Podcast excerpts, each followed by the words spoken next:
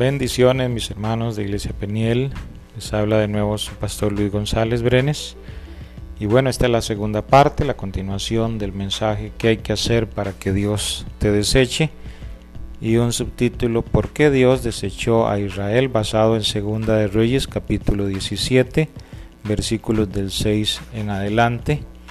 Y bueno, recapitulando eh, la escena, Israel es tomado cautivo por Asiria y les recapitulé todas las eh, razones por las que Dios desechó a Israel le invito a ver la parte número uno del mensaje pero quedamos en que Dios le hace una excitativa a Israel de que obedezcan este, sus mandamientos en el versículo este, el Señor, versículo 12, el Señor le dice a ellos, vuélvasen de vuestros malos caminos, guarden mis mandamientos y mis ordenanzas conforme a todas las leyes que yo prescribí a vuestros padres. Entonces el Señor Jehová les hace una, una llamada de atención al pueblo de Israel y le dice, bueno, ustedes no han guardado mis mandamientos, y en el versículo 14, entonces el cronista nos, nos este, explica qué hizo el pueblo de Israel. Y vea qué tremendo el versículo 14. Dice así, mas ellos no obedecieron. Hicieron tres cosas que le voy a mencionar. Número uno, no obedecieron. Eh, antes endurecieron su cerviz como la cerviz de sus padres, o sea, ellos siguieron el ejemplo de sus padres y qué triste, mis hermanos, es cuando un hijo sigue el ejemplo de un padre desobediente. Así como hay padres que dan buen ejemplo a sus hijos y madres, hay padres que dan ejemplo de rebelión a sus hijos. Y bueno, en este caso, Israel, esta era la situación y ellos entonces endurecieron su servicio o su service es la forma correcta eh, y no obedecieron al Señor. En segundo lugar dice, no creyeron, los cuales no creyeron en Jehová su Dios. Qué terrible, un día de estos hablaba yo sobre la semilla de la incredulidad, como la serpiente eh, sembró esa semilla en el pueblo de Israel mucha gente y mucha gente siguió este ejemplo. Y entonces, eh, esta es la segunda cosa, ellos no obedecieron, ellos no creyeron a la palabra de los profetas, que eso puede pasar, eh, que hay gente que predica la palabra y el pueblo no está creyendo la exhortación, no está creyendo el mensaje. Y este, en tercer lugar, versículo 15 dice, desecharon sus estatutos y el pacto que él había hecho con sus padres y los testimonios que él había prescrito a ellos. Entonces vea usted que no solo desobedecieron, no creyeron, sino que desecharon. ¿Qué es desechar? O sea, es decir, no, a mí me, eh, no me interesa lo que está predicando este profeta, este predicador, me vale, no me vale nada y entonces lo desecha. La pregunta es, mi hermano, ¿estamos nosotros desechando el mensaje de la escritura? ¿Estamos desechando el consejo de Dios sabio que Él nos está dando con base en su palabra? Bueno, usted y yo tenemos que ver el espejo de Israel y ver que estas tres cosas eh, que hizo Israel obviamente iban en contra de la voluntad de Dios. No obedecieron. ¿En que usted y yo no estamos obedeciendo al Señor? Bueno, pidámosle al Espíritu Santo esta dirección para que Él nos guíe y nos enseñe. Segundo, no creyeron. ¿En qué cosas usted y yo no estamos creyendo? Eh, en la palabra de Dios. Y tercero, desecharon los estatutos y el pacto. El versículo eh, número ahí mismo, pero eh, siguiendo el versículo 15 dice, y siguieron la vanidad y se hicieron vanos y fueron en pos de las naciones que estaban alrededor de ellos, de las cuales Jehová les había mandado que no hiciesen a la manera de ellos. Entonces se hicieron vanos, siguieron la vanidad. La palabra, hermanos, es clara en que, bueno, todo es vanidad, lo material es vanidad. Y si nosotros estamos siguiendo la vanidad de este mundo, entonces estamos cometiendo el mismo error. Usted y yo, por eso Colosenses dice que nosotros tenemos que poner la mira en las cosas de arriba, no en las de la tierra, que los recursos que nosotros tenemos, económicos, financieros, que es lo mismo, materiales y humanos, nosotros los usemos para el reino. Puede usted y yo estar cayendo en vanidad, mis hermanos, en este tiempo. Y no solo siguieron la vanidad, sino que se hicieron vanos. Qué tremendo. Qué terrible es que un cristiano se haga vano, que un cristiano se haga vanidoso. Tenemos que cuidarnos de eso y si hemos caído en eso, pedirle al Señor su perdón. Versículo 16 dice, dejaron todos los mandamientos de Jehová su Dios y se hicieron imágenes fundidas de dos becerros y también imágenes de acera y adoraron a todo el ejército de los cielos y sirvieron a Baal. Entonces vean ustedes que el cronista nos está repasando que este pueblo de Israel dejó todos los mandamientos, no solo uno, sino todos. Se hicieron imágenes de acera, hicieron dos becerros, gloria al Señor. Y por último dice, adoraron a todo el ejército de los cielos. Obviamente que aquí el tema de la astrología, la agorería, la adivinación está por ahí más adelante. Gloria al Señor. Nosotros no podemos poner la mirada en los dioses, en los signos zodiacales para ver qué es lo que le va a pasar a usted, sino que nosotros tenemos que poner la mirada y la adoración no al ejército de los cielos, sino a Jehová de los cielos, a Jehová de los ejércitos. Y dice que así Gloria al Señor. Versículo 17, hicieron pasar a sus hijos y a sus hijas por fuego. Ajá, esto de que está hablando, que ellos entraron en un culto a Moloch, que era que se le entregaban los hijos y los quemaban vivos a Moloch. Había un, toda una creencia. Hoy nosotros podemos estar cayendo en el pecado de, entrar, de entregar nuestros hijos a Moloch. ¿Quién es Moloch y Bueno, puede ser la tecnología.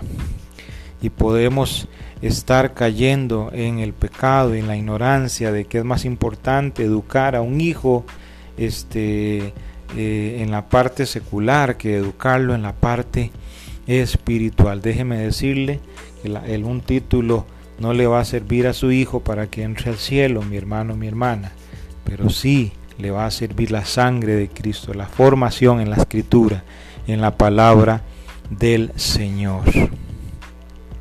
Así que pregúntese usted y yo cómo estamos criando a nuestros hijos. Gloria a Dios. Dice, también entonces eh, se dieron adivinaciones y agüeros y se entregaron a hacer lo malo ante los ojos de Jehová, provocándole a ira. O sea, Dios se airó, Dios se enojó, Dios se molesta, mis hermanos. Gloria al Señor por el pecado Jehová 18 por tanto se airó en gran manera contra Israel y los quitó de delante de su rostro y no quedó sino solo la tribu de Judá. Entonces estamos viendo aquí ya la extinción del pueblo de Israel. Israel estaba dividido en dos partes, el reino del sur y el reino del norte. Gloria al Señor, el reino de Judá y el reino de Israel. Aquí está diciendo ya que no quedó ni rastro, sino que Dios quitó de delante de su rostro, solamente quedó la tribu de Judá. Sabe mi hermano y mi hermana, nosotros no podemos jugar con Dios, con nuestra espiritualidad, con nuestra cristiandad. Este, el tema, la doctrina de la gracia hay que tener mucho cuidado porque mucha gente puede estar abandonando a Dios creyendo que todavía tiene su favor y su gracia y Dios no patrocina ningún pecado ni ninguna desobediencia. Versículo 19 dice, más aún ni aún Judá guardó los mandamientos de Jehová su Dios, sino que anduvieron en los estatutos de Israel, los cuales habían ellos hecho. Sin embargo, Dios no desecha a Judá. Gloria al Señor, porque Judá, eh, bueno, tenía todo, toda una promesa eh, y además del linaje y además este, Dios sabe por qué es que a Judá eh, no decide eliminarlo, sino que el texto nos habla de que quien se acentuó más en la desobediencia fue Israel. Y dice el 20, y desechó Jehová a toda la descendencia de Israel y los afligió. Aquí tenemos ya ahora la consecuencia, mis hermanos, y voy ya casi cerrando con esta parte del mensaje. ¿Cuáles son las consecuencias del pecado y la desobediencia? Dice número uno, que desechó Jehová a toda la descendencia. Ya les había mencionado, más bien como primer lugar, que Jehová se airó, Jehová se molestó, Jehová se enojó, Jehová este, perdió, eh, no perdió, sino en este caso eh, demostró eh, esta ira hacia el pueblo de Israel. Dice también los afligió, desechó a toda la descendencia de Israel, gloria a Dios, o sea, ya Dios no quería nada que ver con Israel, ya Dios no quería nada que ver con este pueblo desobediente. Y así es igual Dios con la gente desobediente, con la gente que no quiere nada con Él. Dios también se cansa, Dios también del pecado. Y Dios demostró aquí que tampoco es un juguete, gloria al Señor, sino que desechó a la descendencia de Israel, dice también en tercer lugar, los afligió. Una de las consecuencias del pecado es la aflicción, en cuarto lugar, dice, los entregó en manos de saqueadores, ¿Qué significa esto? Que el enemigo eh, va a venir, vino contra Israel y saqueó todo. Así igualmente el Señor puede venir en contra, gloria al Señor, del Hijo desobediente y saquearle todas sus bendiciones. Y en último lugar dice, los echó de su presencia. Qué tremendo hermanos, qué tremendo. Aquí vemos la culminación de todo un registro de desobediencia, la culminación. ¿En qué termina la desobediencia? ¿En qué termina este, el hecho de que una persona desobedezca a Dios? Que Dios lo echa de su presencia. Humillémonos debajo de la poderosa mano de Dios para que Él tenga misericordia de nosotros. Versículo 21, porque separó a Israel de la casa de David y ellos hicieron rey a Jeroboam, hijo de Nabat, y Jeroboam apartó a Israel de en pos de Jehová, y les hizo cometer gran pecado. Hay gente que está dispuesta a apartarla de Dios a usted. ¿Usted cree que Dios está jugando, eh, más bien que, que Satanás está jugando con usted? No, Satanás quiere apartarla a usted de Dios, apartarlo de Dios, alejarlo, llevárselo al mundo y después al infierno. Analice usted qué es lo que usted le está apartando de Dios. Y dice que este hombre, Jeroboam, hizo cometer un gran pecado.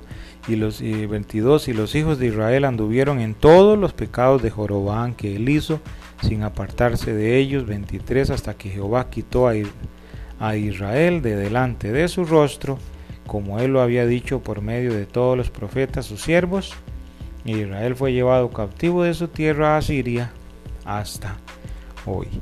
Entonces vemos que aún así Israel no se apartó de el eh, pecado de Joroboam. Yo le pregunto a usted, ¿qué pecados usted está ahorita mismo teniendo en contra del Señor? Vemos a Israel, vemos a Israel que ellos no temieron a dioses ajenos, anduvieron estatutos de las naciones, anduvieron en los estatutos de los reyes, hicieron cosas secretas que no eran rectas delante del Señor, edificaron lugares altos, levantaron estatuas, imágenes de acera, quemaron incienso, se alebraron a los dioses, hicieron cosas muy malas que provocaron a ir al Señor y sirvieron a los dioses. Gloria al Señor. Y Dios envió profetas diciéndoles vuélvasen, pero ellos no obedecieron, no creyeron, desecharon el estatuto del Señor y el pacto y se hicieron vanos, dejaron todos los mandamientos y adoraron al ejército de los cielos. ¿Qué más quiere usted saber de por qué Dios desechó a Israel? Y creo que hay una gran lección para nosotros. Estamos viviendo tiempos de emergencia, tiempos difíciles, tiempos donde el Señor, mi hermano y mi hermana, puede venir pronto y usted y yo hallarnos en una condición fuera de la presencia de Dios. Yo le pregunto a usted, ¿quiere que Dios te deseche? ¿O quieres la oportunidad de Dios para volverte a Él? Venimos a orar en este momento. Padre bueno, dígale al Señor, yo te pido Señor que me perdones si yo he estado desobedeciendo, si he estado cometiendo estos errores que cometió Israel. Yo no quiero ser desechado por ti, yo no quiero estar lejos de tu presencia, Señor. Quiero ser temeroso y ser obediente a ti, Padre bueno. Ayúdame, Señor, eh, perdóname, límpiame y enderezame mi camino, Señor, porque yo no quiero ser desechado, yo no quiero estar en una condición eh, fuera de tu presencia.